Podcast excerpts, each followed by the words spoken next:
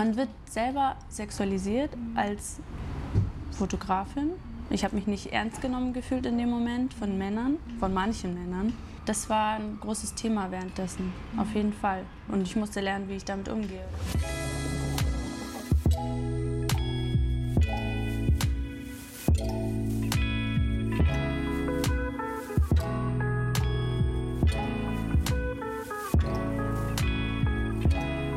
Willkommen zu Hause, dem Talk-Podcast bei Geheimtipp München. Hier treffen wir spannende Menschen aus unserer Lieblingsstadt. Mutige Gründer, passionierte Küchenkönige und auch herzlich eigensinnige Kreativlinge. Und die alle tragen dazu bei, dass München genau das ist, was es ist. Ein Happy Place. Für unsere Geschmacksknospen, Gedankenhorizonte und auch für unser Herz. Und hinter jedem Münchner steckt eine Geschichte. Genau die wollen wir entdecken und uns von ihr inspirieren lassen. Am besten zusammen mit euch. Auf geht's!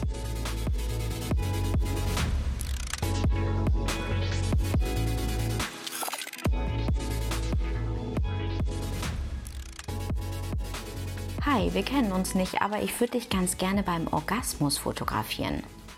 Zugegeben, das ist jetzt etwas spitz formuliert, aber so ähnlich war Alina Oswalds Plan, als sie mit ihrem Fotoprojekt Moments loslegte. Dabei konnte Alina ja nicht ahnen, dass sie die Freiwilligen gar nicht lange würde suchen müssen. Sie bewarben sich nämlich ganz einfach bei ihr. Sogar aus dem Ausland kamen Anfragen dem Klischee von Sex und Sexualität trotzen, gängigen Geschlechterrollen den Kampf ansagen und das nicht nur in Form von Fotografie, sondern auch mit Videos, Musik und Texten. Ja, man könnte sagen, Alinas Kunst ist so vielschichtig wie provokant. Kreativität ist dabei aber ihr einziger Rausch. Von giftigen Exzessen hält die ehemalige Montessori- und Waldorfschülerin nämlich rein gar nichts. Alkohol, nein, danke. Lieber Liebe machen oder tanzen. Zu welcher Erkenntnis Alina ihr Projekt rund um die Orgasmusmomente von fremden Menschen gebracht hat, wie man es als junger Mensch in einer teuren Stadt wie der unseren schafft, wirklich jedem kreativen Rausch zu frönen und trotzdem nicht unter der Brücke schlafen zu müssen und warum Alina allen bunten Vögeln ans Herz legt, bleibt unbedingt in München. Gemeinsam ändern wir hier nämlich was. Das und vieles mehr hat sie uns an einem windigen Nachmittag erzählt, inmitten einer ihrer Lieblingsorte in München dem Container Collective. Alina. Ja, hallo. Hallo. Ich bin ein bisschen froh, dass ich dich nicht vor gut zwei Jahren kennengelernt habe, sonst würdest du mich eventuell oder ich würde Gefahr laufen, dass du mich fragst, ob du mich beim Orgasmus fotografieren darfst. Hätte sein können, ja. Bestimmt. Du hast ein Projekt rausgebracht oder ein Projekt äh, realisiert, ähm, wo du Menschen fotografiert hast, wie sie äh, ihren Orgasmus haben, mhm. ein Porträts. Ja. Warum? Warum? Warum ähm, macht man sowas? Natürlich sucht man immer als äh, Fotografin oder als schaffender Mensch irgendwas Neues. Ich dachte, es wäre neu. ich habe es vorher noch nie gehört. Ich auch nicht. aus meinem Kopf, aber es gab es tatsächlich dann schon. Echt? Ja. Ähm, und ja, das Thema Sexualität hat mich natürlich viel beschäftigt in der Zeit und natürlich jetzt auch immer die ja. ganze Menschheit. Geiler Scheiß, oder? also es ist so ein ein Thema, das wirklich jeden betrifft. Äh, und dann, das, was mich gestört hat, ist, wie Sexualität dargestellt wird, oft. Also in der Pornografie. Das war so für mich, hatte nichts damit zu tun, äh, wie ich Sexualität lebe, wie ich es mir vorstelle, generell, äh, wie, man sexuell, wie man dem äh, begegnen sollte oder auch junge Menschen, wenn sie gerade eingeführt werden in dieses Thema. Mhm oder was darüber lernen wollen und dann schauen sie sich Pornos an. Das war so für mich, oh, nee, so ist es einfach nicht. So sollte es auch nicht sein. Also ein Stück weit Aufklärungsarbeit, die du gerne machen wolltest? Auch, ja. Mhm. Ähm, und ja, es ist einfach unglaublich spannend, auch energetisch betrachtet, wie du äh, das, also wie ich, ich habe versucht, das einzufangen in der Fotografie, mhm. diesen Moment. Und auch, ja, dass es nur ein ganz kurzer Moment ist, als Fotograf ist das auch spannend, etwas, das du nicht unbedingt gleich wieder wiederholen kannst. Voll die Herausforderung. Ja, ja. voll. Mhm. ich meine, Menschen Fall. an sich fotografieren ist ja schon so äh, die absolute Kür, ne? Ja. Und dann in so einem sehr einzigartigen, sehr schnell äh, vorbeiseienden Moment. Ja, und auch sehr intimen Moment. Mhm. Also. Natürlich, klar. Mhm. Ja, das war sehr spannend. Mhm. Wie, bist, also, wie bist du da rangegangen? Also die Idee war dann da und dann, wie findet man da Menschen, die da mitmachen? Ähm, Wie erklärt man denen das, ohne vielleicht so zu wirken, als ob man irgendein kranker Perverser wäre? ja, vielleicht ein Vorteil, dass ich eine Frau bin. Ich weiß es nicht. Kann Aber, schon sein, ja. Ja, ich hätte wahrscheinlich weniger Frauen gefunden, die darauf Lust hätten. Ich bin mir nicht sicher, aber ähm, ich habe erst mit einem Freund angefangen, mit einem Kumpel, äh, der darauf Lust hatte und auch mit mir selber. Das war wichtig, dass die Menschen sehen, ich stehe dahinter, ich mache das selber und äh, zeige mich selbst sehr verletzlich, um andere zu fragen, ob sie nicht auch Lust hätten. Das war, glaube ich, wichtig, ähm, dass, ich mich, dass ich sehr offen war mit mir selbst auch. Und ähm, es fing dann an mit Freunden, Bekannten. Äh, ich habe pausenlos darüber geredet, egal wo ich war. ich war so begeistert von dem Thema, dass ähm, ich viel erzählt habe, viel gezeigt habe. Und dann wurde es immer größer und größer. Dann haben mich auch fremde Menschen angeschrieben und ja, dann, das, das kam einfach ganz natürlich alles. Es war jetzt nicht so, dass ich krampfhaft auf die Suche gegangen bin. Ich war selbst so euphorisch, dass es geklappt hat. Ich hätte es nie gedacht, dass sich so viele Menschen trauen. Ähm, ja. Wie viele waren es letztlich? Oh. Ich habe sehr viele öfter fotografiert. Ich habe auch gar nicht so mitgezählt. Es müssten so um die 50, 60 gewesen sein, aber teilweise zwei, drei, vier, fünf Mal. Also ich glaube, das, das meiste waren fünf Shootings. 50, 60 finde ich auch schon krass. Also Ja. so viele Leute. Und fremde Leute meinst du mit die, die das dann halt wieder über Bekannte erfahren haben, die es über deine Genau. Webpage, über deine Kanäle erfahren haben? Genau, dann, mhm. oder online. Ja, es waren auch irgendwie Menschen aus einem anderen Land, wo ich dachte, okay, ich würde sehr gerne, aber ich komme da jetzt nicht hin. Ach krass, echt? Aus welchen Ländern zum Beispiel? Aus Indien ganz viel, Wahnsinn. Frankreich. Ja? Ja, es war da irgendwie mal eine Veröffentlichung im Internet oder in einem Magazin und dann melden sich auch Leute, die Lust hätten, weil ich ja immer sage, es ist nicht vorbei. Also ich, es ist auch jetzt nicht, noch nicht vorbei. Ongoing. Ja, es ist ein Prozess, der darf ruhig länger dauern. Mhm. Und ähm, das Ganze wurde dann gezeigt innerhalb von Ausstellungen. Mhm. Ja, ich habe viel ausgestellt damit und es gab sonst Berichte darüber. Aber für mich waren die Ausstellungen im Vordergrund. Ja. Ähm, du wirst wahrscheinlich tausendmal gefragt worden sein, ähm, aber einmal müssen wir es einfach mal erfahren. Wie macht man denn sowas? Also, wie fotografiert man Menschen, während sie kommen? Ähm, ich glaube, das Wichtigste ist, also wie, Lustigerweise reden wir gerade über Orgasmus und jetzt gerade hat ein Motorrad einen Orgasmus hier im, hier im Container Collector. Ja. Keine Ahnung, wo es ist, aber jetzt ist es vorbei. So, bessere Akustik. Weiter geht's. von dem Drumherum war es mir das Wichtigste, dass ich erstmal eine Verbindung aufbaue zu den Menschen, dass ich sage, ich lerne dich auf der Ebene kennen, auf dieser fotografischen, aber auch sehr intimen Ebene. Äh, lerne ich dich erstmal kennen für Gespräche mit der Person. Warum möchte er mitmachen? Ist die richtige Intention dahinter? Es waren sehr oft komische Intentionen dahinter Echt, ja? von Männern, ja. Extrem viel. Das war mir wichtig herauszufinden. Wie hast du, Entschuldigung, Zwischenfrage, wie hast du auf sowas reagiert dann, wenn du das rausgefunden hast? Hast du da offen äh, kommuniziert, hey, ich glaube, bei dir äh, ist da die falsche Inten Intention, ich kann das Ja. nicht machen? Okay. Definitiv. Also natürlich immer mit dem Wunsch, dass der mein Gegenüber versteht, was meine Intention ist, ihm nochmal zu erklären, worum es mir geht. Und wenn ich wirklich merke, dass wir da nicht zusammenkommen, dann habe ich natürlich Nein gesagt.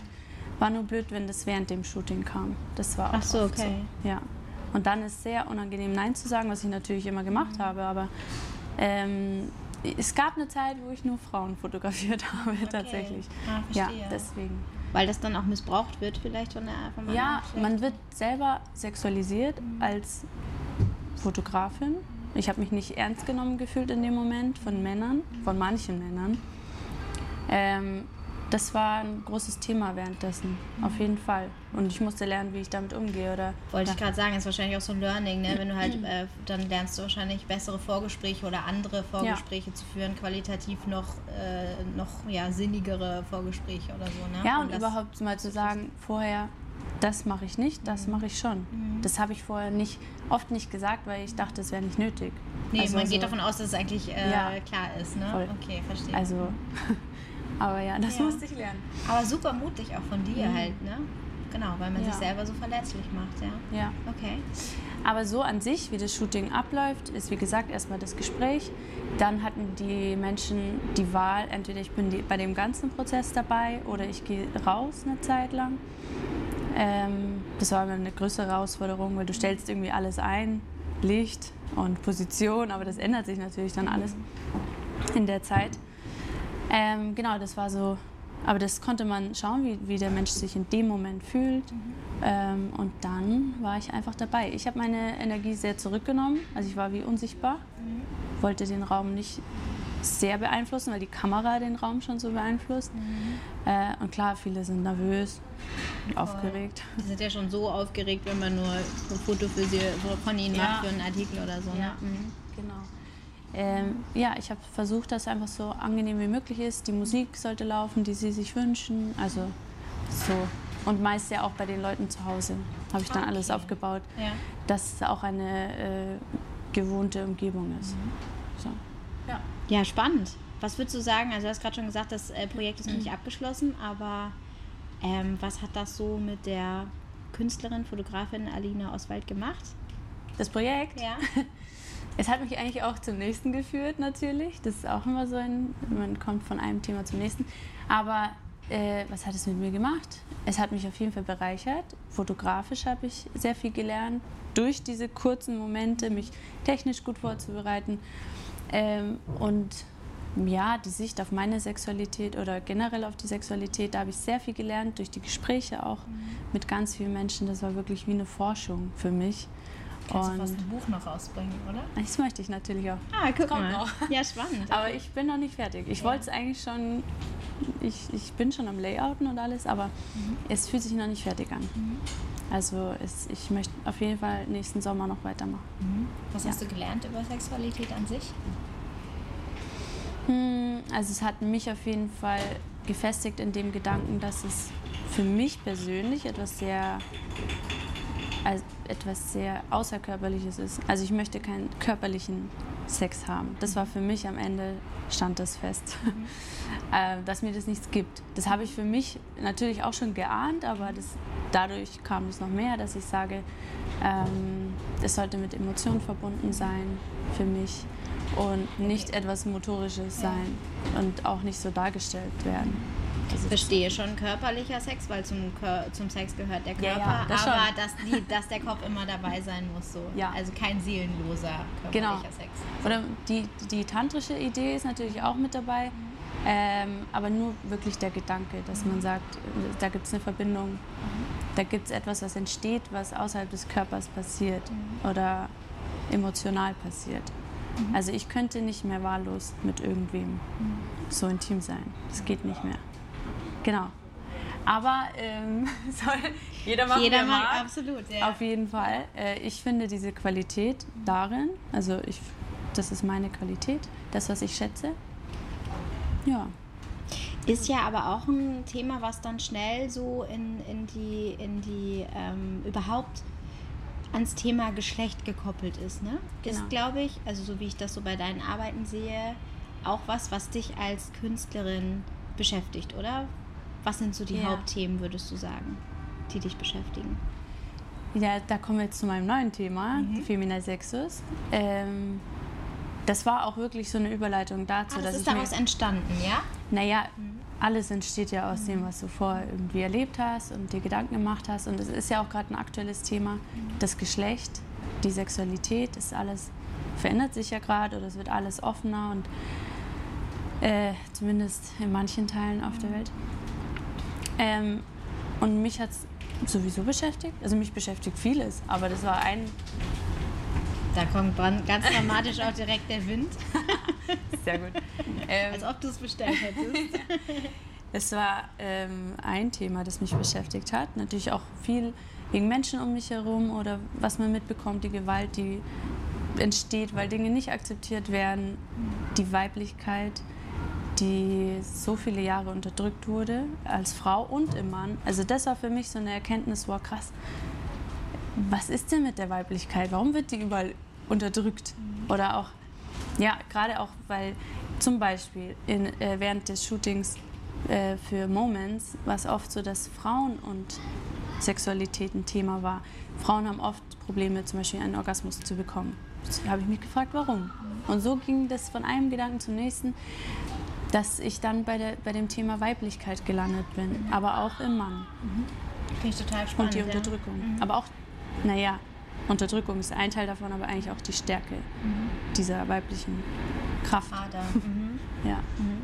Die beim Mann dann eigentlich wegen diverser Rollen, äh, Gedanken oder Rollen, ähm, Boundaries halt einfach nicht rauskommen darf, oder? ja, Mhm. das ist ein Thema, diese ja, Unterdrückung der Weiblichkeit im Mann. Da habe ich mich viel reingelesen und, äh, und auch mit Leuten geredet, wie sieht, also mit Männern geredet, wie stehen sie denn zu ihrer, man sagt ja gesellschaftlich gesehen, Weiblichkeit verbindet man oft mit dem Emotionalen, dem Sensiblen, dem, ja, so diese typischen äh, Die weichen Charakter- Attribute, ne? Mhm. Eigenschaften, genau. Wie, wie stehst du als Mann zu diesen Eigenschaften, die du auch in dir hast? Oder hast, spürst du sie überhaupt? Ähm, und da kam oft äh, die Erziehung als Thema dazu. Ich wurde so erzogen, als Mann musst du stark sein, du darfst nicht weinen, ähm, du musst irgendwo Kontrolle haben. Also das, das geht schon ganz früh los, dass man das Kindern auch unterbewusst mitgibt, weil du es selber so erlebt hast. Die Kriegszeit war ganz entscheidend, die, das Dritte Reich, also das ist sehr entscheidend. Da gab es ja auch diese Erziehungsratgeber und äh, ganze Bücher, wo drin stand, wie du dein, deinen Sohn zu erziehen hast und auch die Frau, die nur passiv als Hilfsmittel diente. Ich glaube, dass da immer noch viel äh, mitspielt jetzt. Also ich bin mir eigentlich sicher. Genau, Homophobie ist natürlich auch ein Thema davon. Das ist durch Religion ganz viel vorhanden. So, da bin ich ein bisschen auf die Suche gegangen. Warum ist es so? Warum müssen Männer immer so hart und stark tun? Ja. Total spannendes Thema. Ähm, bin ich, habe ich mich auch sehr, sehr mit beschäftigt im Studium. Von daher finde ich da auch einiges wieder, ähm, was du sagst, spannender kleiner Side-Fact. Früher zum Beispiel war es ja nicht so, dass äh, rosa ist ja heute die Farbe der Mädchen. Ähm, kleine Mädchen, Babys, die geboren wurden, alles kriegen, äh, werden alle kriegen rosa angezogen, Jungs hellblau. Früher war es halt genau umgekehrt, ne? Weil das rosa ja, das Rosa an sich ist ja das große Ro äh, das kleine Rot und dafür Ja. halt, also deswegen für den kleinen Jungen, weil er ja irgendwann mal ein aggressiver Mann wird, weißt du, der Ja. für Aggressivität äh, slash Rot steht. Ähm, deswegen, als ich das damals im Studium irgendwie äh, mal mitbekommen habe, äh, muss, muss ich sagen, habe ich so gedacht, ja krass, was das alles, alles für, für ein Konstrukt ist, ne? Was äh, Geschlechterrollen eigentlich irgendwie ähm, und Attribute und so wirklich Voll. konstruiert sind, ne? Voll. Aber auf jeden Fall, äh, Never Ending Story, da könnten wir, uns, könnten wir wahrscheinlich einen eigenen Podcast jetzt zu machen. Ja. Wie fließt das alles in deine, in deine Kunst ein? Und beziehungsweise, also würdest du, würdest du dich als Künstlerin bezeichnen oder bezeichnest du dich äh, tatsächlich als Fotografin? Weil wenn man mal so guckt, was du alles machst, würde ich ja sagen, Fotografin ist ziemlich äh, zu eng gefasst eigentlich, oder? Ja, eigentlich schon. Es ist, Fotografin bedeutet ja, ich äh, beschränke mich auf eine Tätigkeit, ja, das tue ich nicht. Ich filme, ich fotografiere, ich mache Musik, ich schreibe und das fließt alles in das Projekt mit rein. Künstlerin finde ich auch ein schwieriger Begriff, weil sich jeder was anderes darunter vorstellt.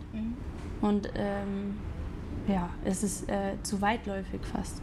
Also ich bin ein Mensch, der Ideen hat, umsetzt, ohne dass mir jemand sagt, ich soll es tun. das ist für mich, ja, oder ich äh, möchte etwas sagen. Durch was auch immer, also ob durch Videos oder Fotos. Da möchte ich, mit dem Medium möchte ich mich nicht beschränken. Ich weiß nicht, was das dann für eine Bezeichnung ist. Vielleicht irgendwas dazwischen. Im weitesten Sinne vielleicht Autor, egal auf welches Medium bezogen, Ja. weißt du? Könnte man auch sagen. Also medienungebundener Autor. ja, stimmt. Könnte man auch Creative sagen. Brain. Oder so. Ähm, wo holst du deine Inspiration her? Aus den einzelnen Projekten, wie wir das jetzt schon äh, gehört Mhm. haben. Aber ist äh, München für dich auch eine Inspiration? Ähm, ortsbezogen würde ich es jetzt nicht sagen, aber alle Menschen um mich herum, alle Geschichten um mich herum, alles, was ich erlebe, das ist eigentlich meine Inspiration. Meine Emotionalität ist natürlich auch so ein, eine Quelle. Aber am meisten interessieren mich Geschichten tatsächlich. Mhm. Egal woher. Es ist natürlich viel München, weil ich hier bin und viele Münchner Geschichten höre. Aber äh, was mich am meisten inspiriert, sind äh, eigentlich Geschichten von Menschen, die vielleicht nicht ganz einfach waren. Und daraus aber was Positives zu machen. Mhm. Also wie gesagt, Thema Orgasmus war diese, diese komische Darstellung von Sexualität durch Pornografie. Da wollte ich dann das Positive äh, die positive Natürliche Seite zeigen. Mhm. zeigen, nur das Gesicht, den Ausdruck. Oder jetzt auch mit der Weiblichkeit, wo ich sage, ich kenne so viele Frauen, die ganz schreckliche Geschichten haben, aber auch Männer, dass ich sage, ich äh, lasse mich davon inspirieren, sehe aber ihre Stärke darauf, also mhm. in, in ihnen. Und, oder was sie daraus gemacht haben, aus diesem Erlebten. Und möchte das zeigen, mhm. die, die Stärke aus dem vergangenen Schlechten. Mhm. Das ist, was mich oft so packt. Mhm oder was mich sehr inspiriert. Auch persönlich natürlich. Heißt, du ziehst da auch für dich dann eine Art äh, Strategie fürs Leben raus, aus äh, schlechten Dingen immer das Gute äh, zu ziehen? Ja. ja, voll. Also am besten, finde ich, lernt man wirklich durch die Menschen um dich rum. Mhm. Ich glaube, in keiner Schule lernst du diese Dinge, was ich auch sehr schade finde. Ähm, das ist ein ganz anderer ja. Punkt, aber da kommen wir gleich zu. okay. ähm, ja, ist es vielleicht auch so ein bisschen, ähm, ich kann mir vorstellen, also Stichwort irgendwie aus äh, nicht so leichten äh, Seiten des Lebens irgendwie was Positives rauszuziehen. Ich kann mir vorstellen, in einer, ja, nicht nur in einer teuren Stadt wie München, es ist generell immer schwer, ähm, seinem Herzen und seiner Inspiration zu folgen und darin beruflich äh, irgendwie Erfüllung zu finden. Mhm. Man muss ja auch von was leben, ne? Mhm. Ähm, Absolut. Weißt du, was ich meine? Also ja. das, ist, das ist eine krasse Herausforderung und ich kann mir vorstellen, ähm, du bist halt echt noch super jung, hast aber schon so viel Kreatives, Geiles gemacht, ja. Mhm. Aber dass mit Sicherheit man auch da an schwierige ähm, Situationen im Leben kommt, wo man echt sagen muss, so, boah, ich muss auch von was leben oder mhm. so, ne? Das, da wird es einem ja hier und da auch vielleicht nicht so einfach gemacht. Ja, voll. Äh, also, dass ich von was leben muss, das habe ich immer in meinem Kopf und dafür sorge ich auch. Aber dann zum Beispiel mit ja, Gastronomie bleibt einem dann nicht erspart oder Auftragsarbeiten. Mhm. Ähm, also am Anfang war es viel Gastronomie natürlich, um erstmal in, diese, äh, in diesen Bereich reinzukommen oder reinzuschnuppern. Genau, und dann, ja, ich bin in der Hinsicht nicht ganz so verträumt wie in anderen Krass, hätte ich jetzt voll nicht gedacht, ja. Nee, ich, ich zahle immer meine Miete. Ja, ja, das glaube ich schon. Das wollte ich jetzt nicht damit nee. sagen, dass, dass, du mir rüberkommst wie jemand, ja. der Schulden anhäuft. Nee, ich, ich finde das halt so bewundernswert, weißt du, dass du dich so kreativ schon so viel ausgelebt hast. Ähm, ist aber trotzdem, ja, ähm, das, das muss ja Hand und Fuß haben, weißt du. Und ich, mhm. äh, also ich persönlich habe immer auch schon ganz viele Ideen gehabt, aber bei mir hat immer der Kopf, weißt du, als erstes gerufen, du musst hier was ordentliches machen, wo du ja. auf jeden Fall mit irgendwie deine Brötchen bezahlen kannst. Und dann, das, das eine macht ja oft den kreativen Spirit dann manchmal so ein bisschen platt, ne? Ja. wenn du so vom so das Daily Business irgendwie lostrittst und so. Ähm, ja, auf jeden Fall. Wie schaffst du das da, so eine Waage zu halten? Hm, gute Frage. Also, das sind zwei Dinge, die ich muss. Also für mich jetzt in dem Bereich. Mhm. Ich muss meine, mein, mein Geld verdienen.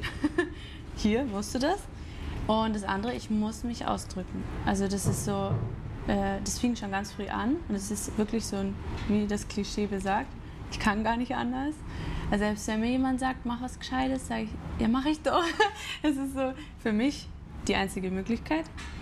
Ähm, also in diesem ganzen Bereich, das heißt Fotografie, Video, aber eigentlich immer die Geschichten erzählen, genau. Du musst dich ausdrücken. Ich muss es. Also wenn ich jetzt zum Beispiel manchmal auf ein Festival fahre und da drei, vier Tage bin. Ich kriege einen Koller, wenn ich nichts mache. Ich kriege die Krise. Ich nehme meinen Laptop mit, ich nehme meine Kamera mit. Und ähm, ja, also ein Tag, an dem ich nichts mache in dem Bereich, ist für mich ganz schwierig. An dem du nichts machst, äh, ist gleichgestellt mit, an dem du nichts Künstlerisches schaffst. Ja. Also keine Fotos oder ein Text oder ein Film. Irgendwas. Mhm. Irgendwas. Mhm die gibt es natürlich, mhm. weil ich auch ähm, mein Geld verdienen muss.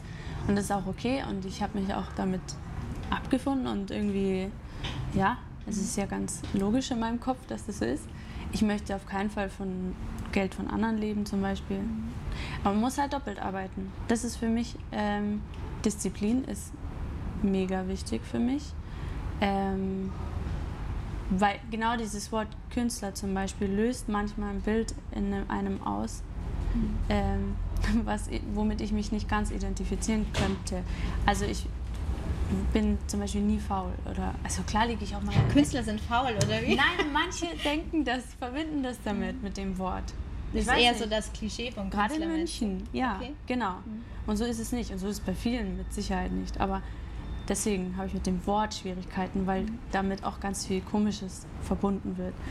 Aber auf jeden Fall ist es, glaube ich, wichtig, dass äh, dieses äh, Finanzielle und das Kreative äh, im Balance zu halten, doppelt arbeiten. Mhm.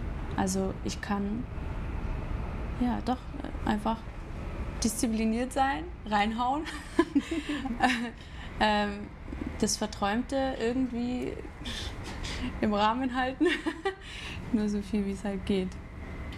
Ja. Hast du schon mal so kreative Sinnkrisen gehabt? Ja, auf jeden Fall. Weil also ich kenne Klar. äh, ich kenn tatsächlich mm, kreative Menschen oder einige kreative Menschen, ähm, die werden bekloppt, wenn sie eine Zeit lang merken, dass sie nicht kreativ sein können. Weißt du, dann macht es Mhm. halt wie so ein negativer Kreislauf. Ja, Ja, geht's nach unten. ja. Äh, klar hatte ich auf jeden Fall schon Phasen in meinem Leben, die nicht gut liefen. Absolut nicht. Also Hat absolut jeder, nicht klar. gut. Ja, und ähm, es gibt so eine, eine äh, Grenze von mir geht's nicht gut und ich schöpfe was daraus und ich wandle es um in was Positives und dann geht es natürlich noch weiter nach unten. Wenn es dir zu schlecht geht, dann passiert gar nichts mehr. Hast du keine Kraft mehr. Dann daraus. hat man keine Kraft mehr daraus.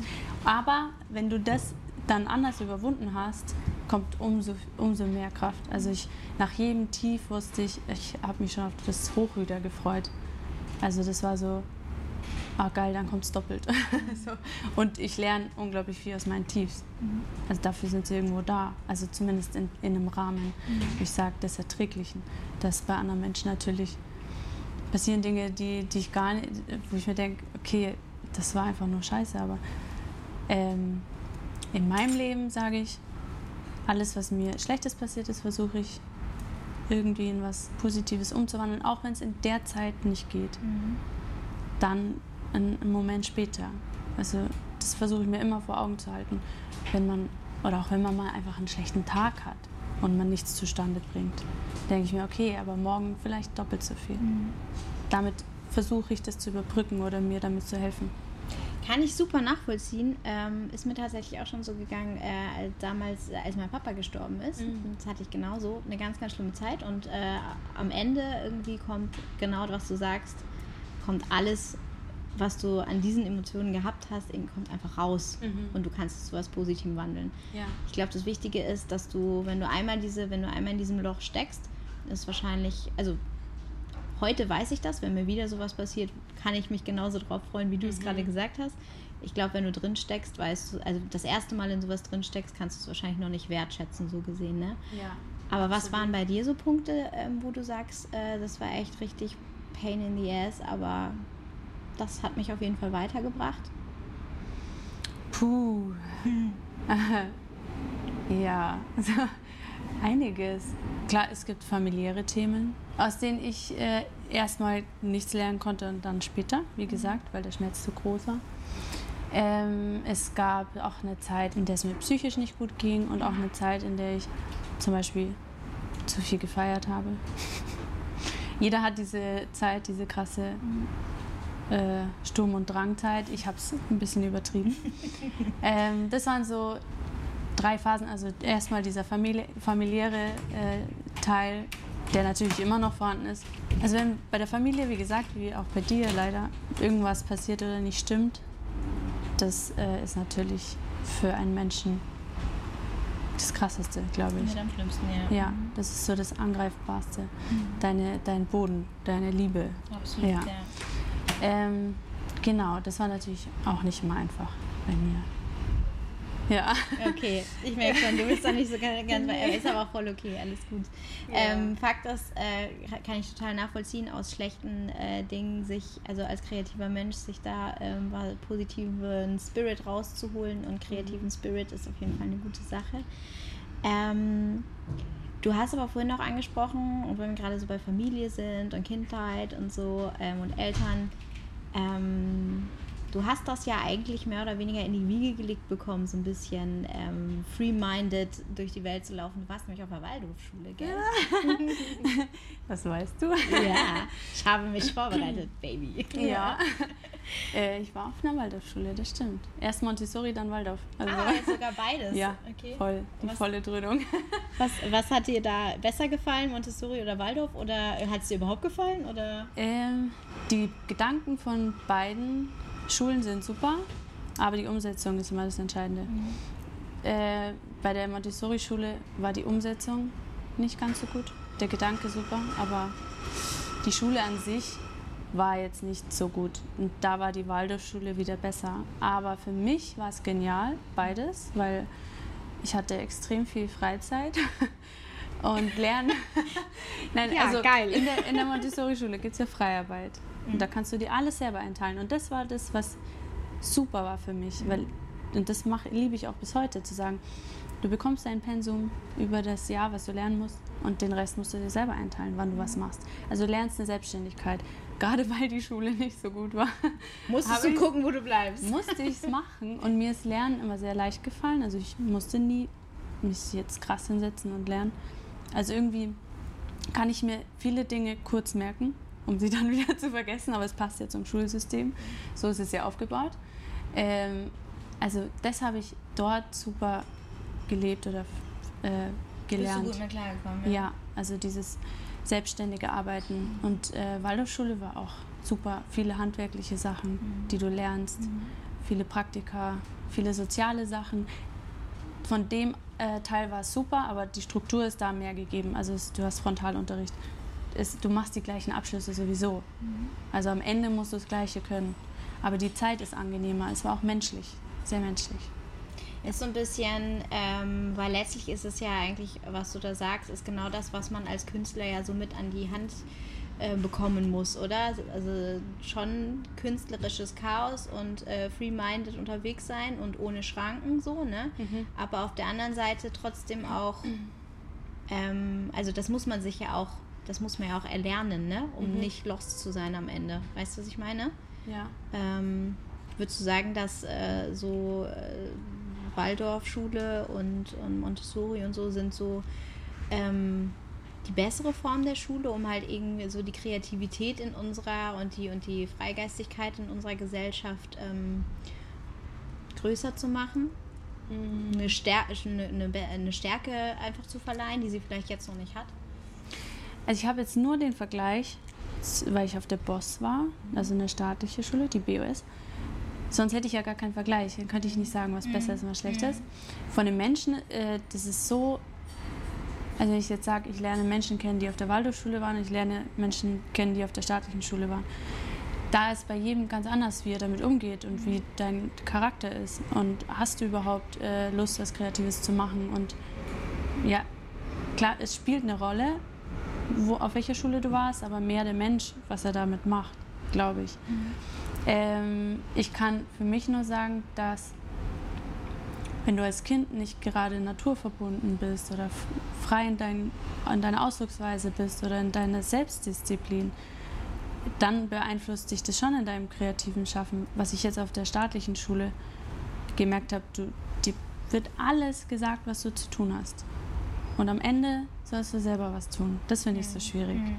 Das ist vielleicht weniger auf der Waldorfschule und auf der Montessori-Schule, aber wie gesagt, ich kann es nicht allgemein sagen, weil jeder Mensch damit anders umgeht. Mhm. Aber das Schulsystem an sich finde ich gar nicht gut.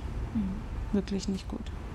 Weil, ja, du lernst eben nicht selbstständig zu sein. Du lernst nicht äh, zu sagen, wie setze ich die Dinge für mich um.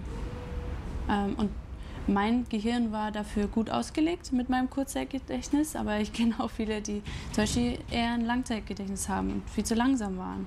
Mhm. Und das wird nicht angepasst auf den Menschen, was natürlich auch schwierig ist, aber ähm, Ja, nee.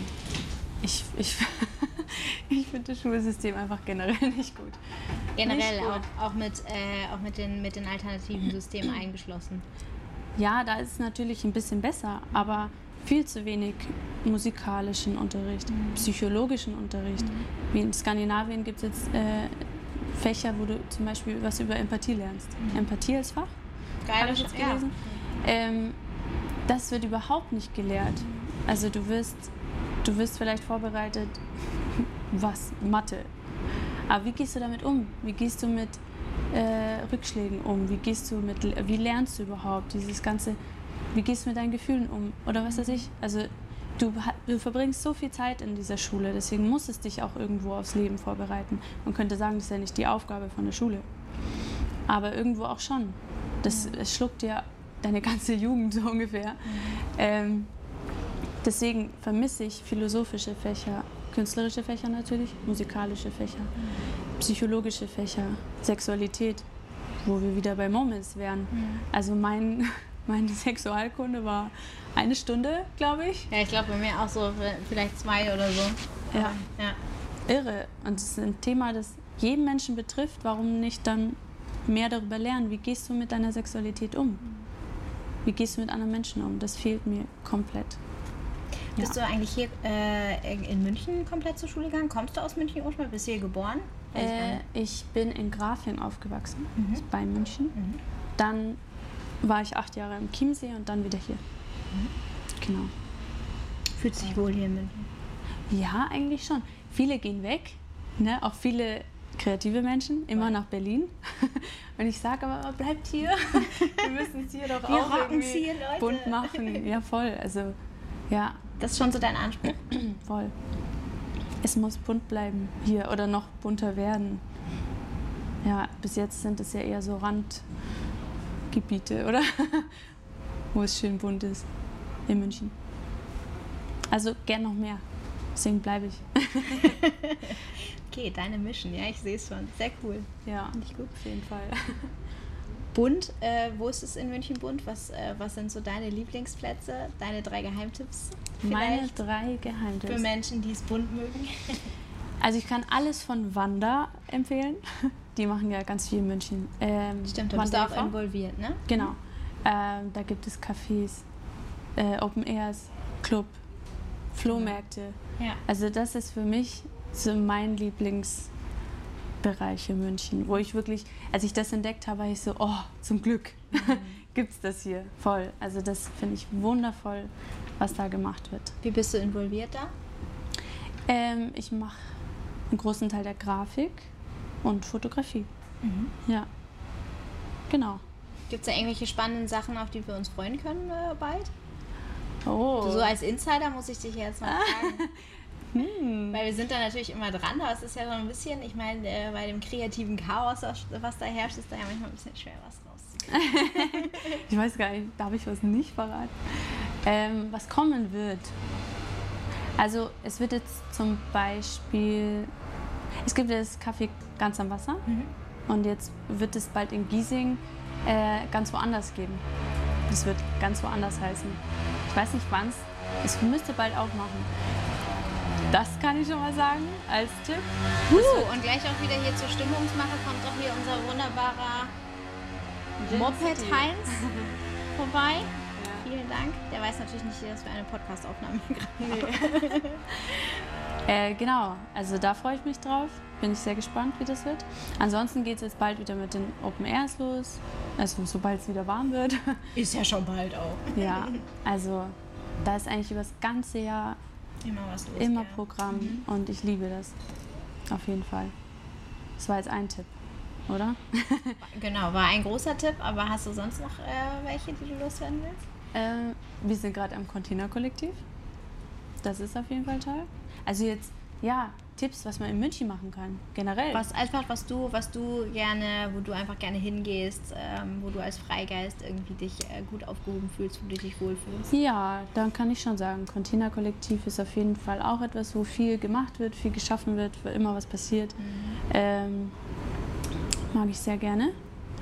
Und ja, das dritte fällt mir jetzt nicht ein, weil das sind so meine zwei Äh, Familien, Dein- kann ich ah, sagen. cool, Also okay. Da fühle ich mich zu Hause. Ja. D- Diese, ja, alles, was mit Wander zu tun hat, alles, was mit Containerkollektiv zu tun hat. Oder die haben ja auch ganz viele, also ganz viele Lokalitäten. Stimmt, ja. Ja. Was ist so, wenn du, ähm, wenn du ähm, dich äh, zu einem, keine Ahnung, zu einem inspirierenden Feierabendbierchen irgendwo hinsetzt? Wo gehst du da hin? Oder trinkst du lieber Wein? Keine Ahnung. Ich trinke gar keinen Alkohol. Ach, gar kein Alkohol, Ja. okay. Wie kommt's? Das stört zum Beispiel meine Gedanken. Ah, Meine spannend, Ideen. okay. Auf jeden Fall. Ja. Oh Gott, ich rate jedem. Kein Alkohol, keine Drogen.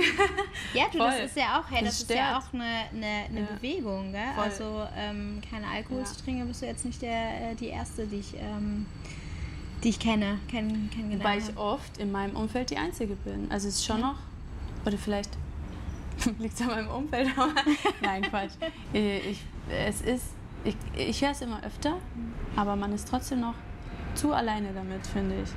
Wann hast du dir das überlegt? War das so irgendwie mal ein initialer Moment? Weil irgendwann wirst du bestimmt mal Alkohol getrunken haben, oder? Ja, hast du es von oh Anfang an? Mhm. Super viel. Wie gesagt, ich hatte Eine exzessive Partyphase. sehr, sehr, ja. Daraus habe ich auch viel gelernt. Und es war nicht so ein Moment, wo ich gesagt habe, jetzt höre ich auf. Es kam immer so schleichend, dass ich immer mehr gemerkt habe, okay, es, es äh, zieht mir zu viel Kraft. Diese, ich meine, du vergiftest deinen Körper ja irgendwo. Und hier ist es irgendwo auch normal. Also Alkohol ist gesellschaftlich total normalisiert. Hier zumindest. Oder an vielen Orten. Und irgendwann habe ich das mal hinterfragt. So, okay, alle machen es, aber bringt mir das was? Hilft mir das? Tut mir das was Gutes? Und ich habe gemerkt, nö, überhaupt nicht. Also es hat mir Kraft und Energie gezogen. Äh, kreativ sein ist ja auch oft anstrengend. Also es ist ja nicht immer so, uh, ich bin in meinem Flow und alles ist cool und ich mache jetzt was, sondern ich setze mich da hin und streng mich richtig an. Also das ist so, ja, ne? das ist, es braucht viel Energie. Und alles, was ähm, mir Energie zieht, will ich sowieso nicht machen. Alles, was du cool findest, gibt dir auch irgendwo was. Aber beim Alkohol habe ich gemerkt, es gibt mir gar nichts. Bei allem anderen auch. Es, äh, äh, es bricht dein, also deinen kreativen Prozess. Am Anfang denkt man sich, oh cool, es könnte, mich, könnte meine Perspektive erweitern oder verändern und meinen Horizont erweitern. Das waren mal schöne Gedanken und ich habe festgestellt, es funktioniert nicht. Es ist ja auch oft so, dass du sagst, du möchtest als kreativer Mensch dein Bewusstsein erweitern durch was weiß ich. Genau, kennt man ja auch, ne? Aber ich kenne niemanden, wo das funktioniert, ehrlich Mhm. gesagt. Meinst du, das ist eine Art Entschuldigung, sich in den, in den Rausch äh, reinstürzen zu dürfen? Oder hat ja jeder seine ganz bestimmten Gründe. Aber wenn sich jemand denkt, ich mache das für meinen kreativen Prozess, würde ich aus meinen Erfahrungen sagen, mach's nicht. Jeder hat seinen Grund, sich zu berauschen.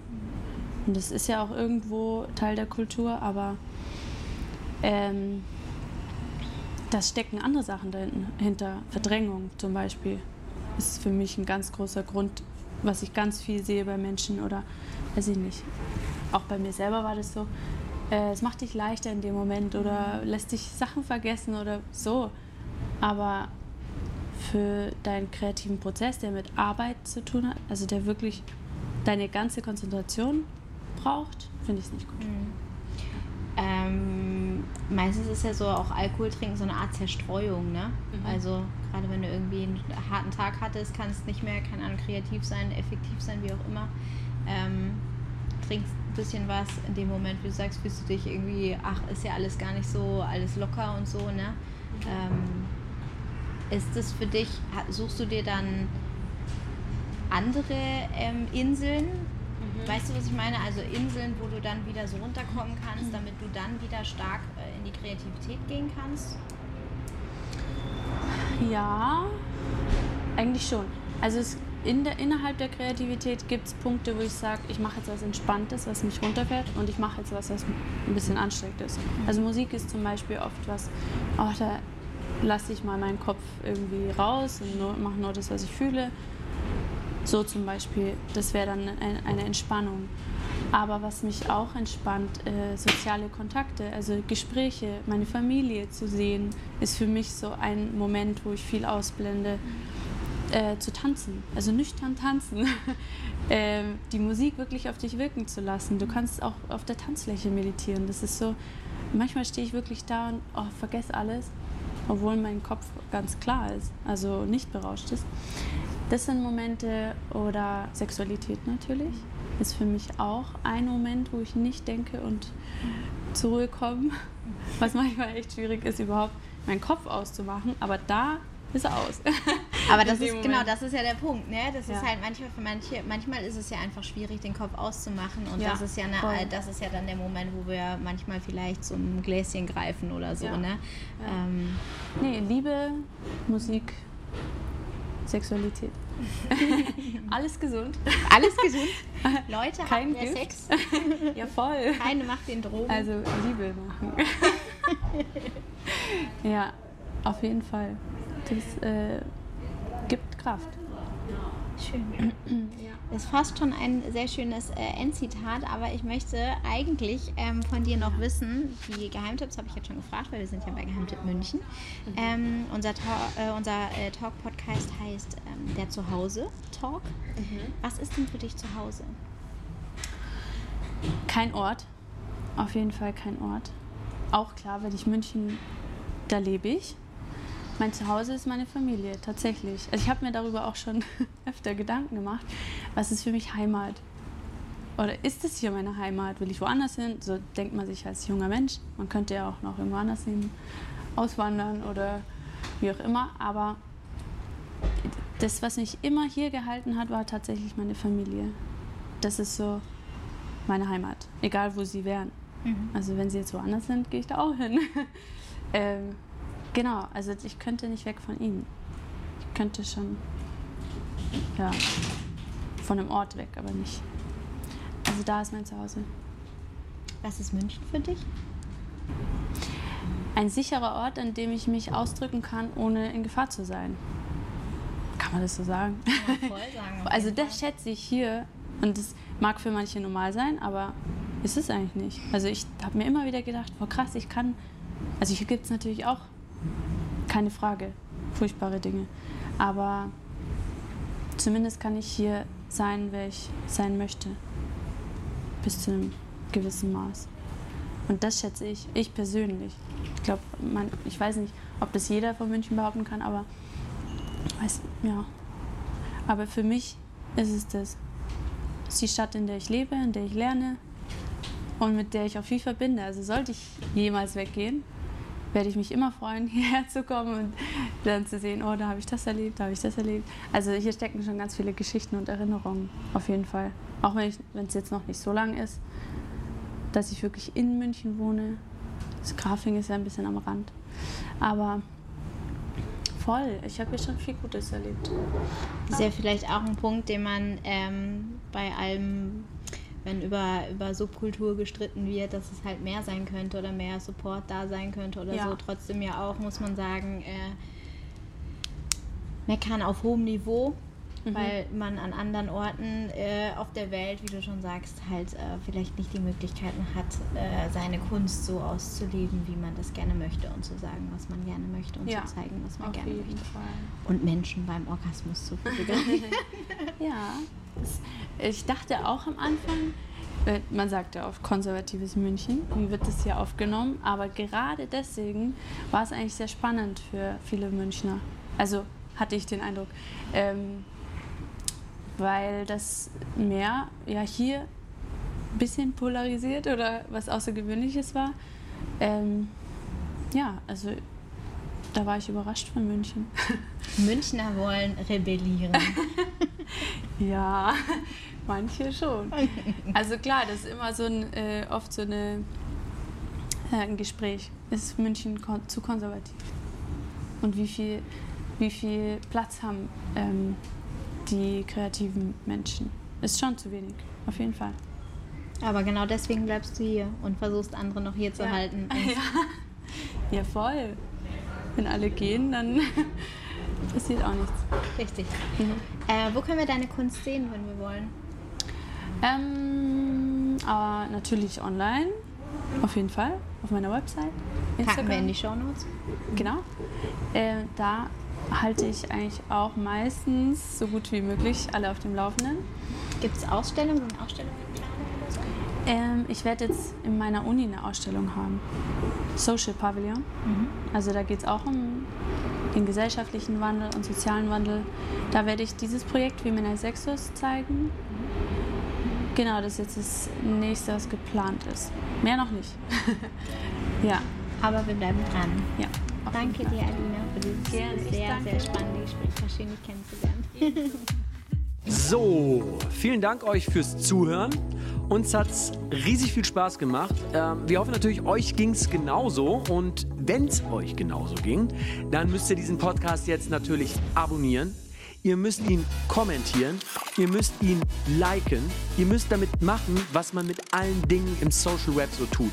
Interagiert mit uns, empfiehlt ihn weiter und wenn ihr irgendwelche Fragen habt, zögert nicht, wir beantworten sie und finden es beim nächsten Mal raus. Bleibt uns gewogen und wir hören uns.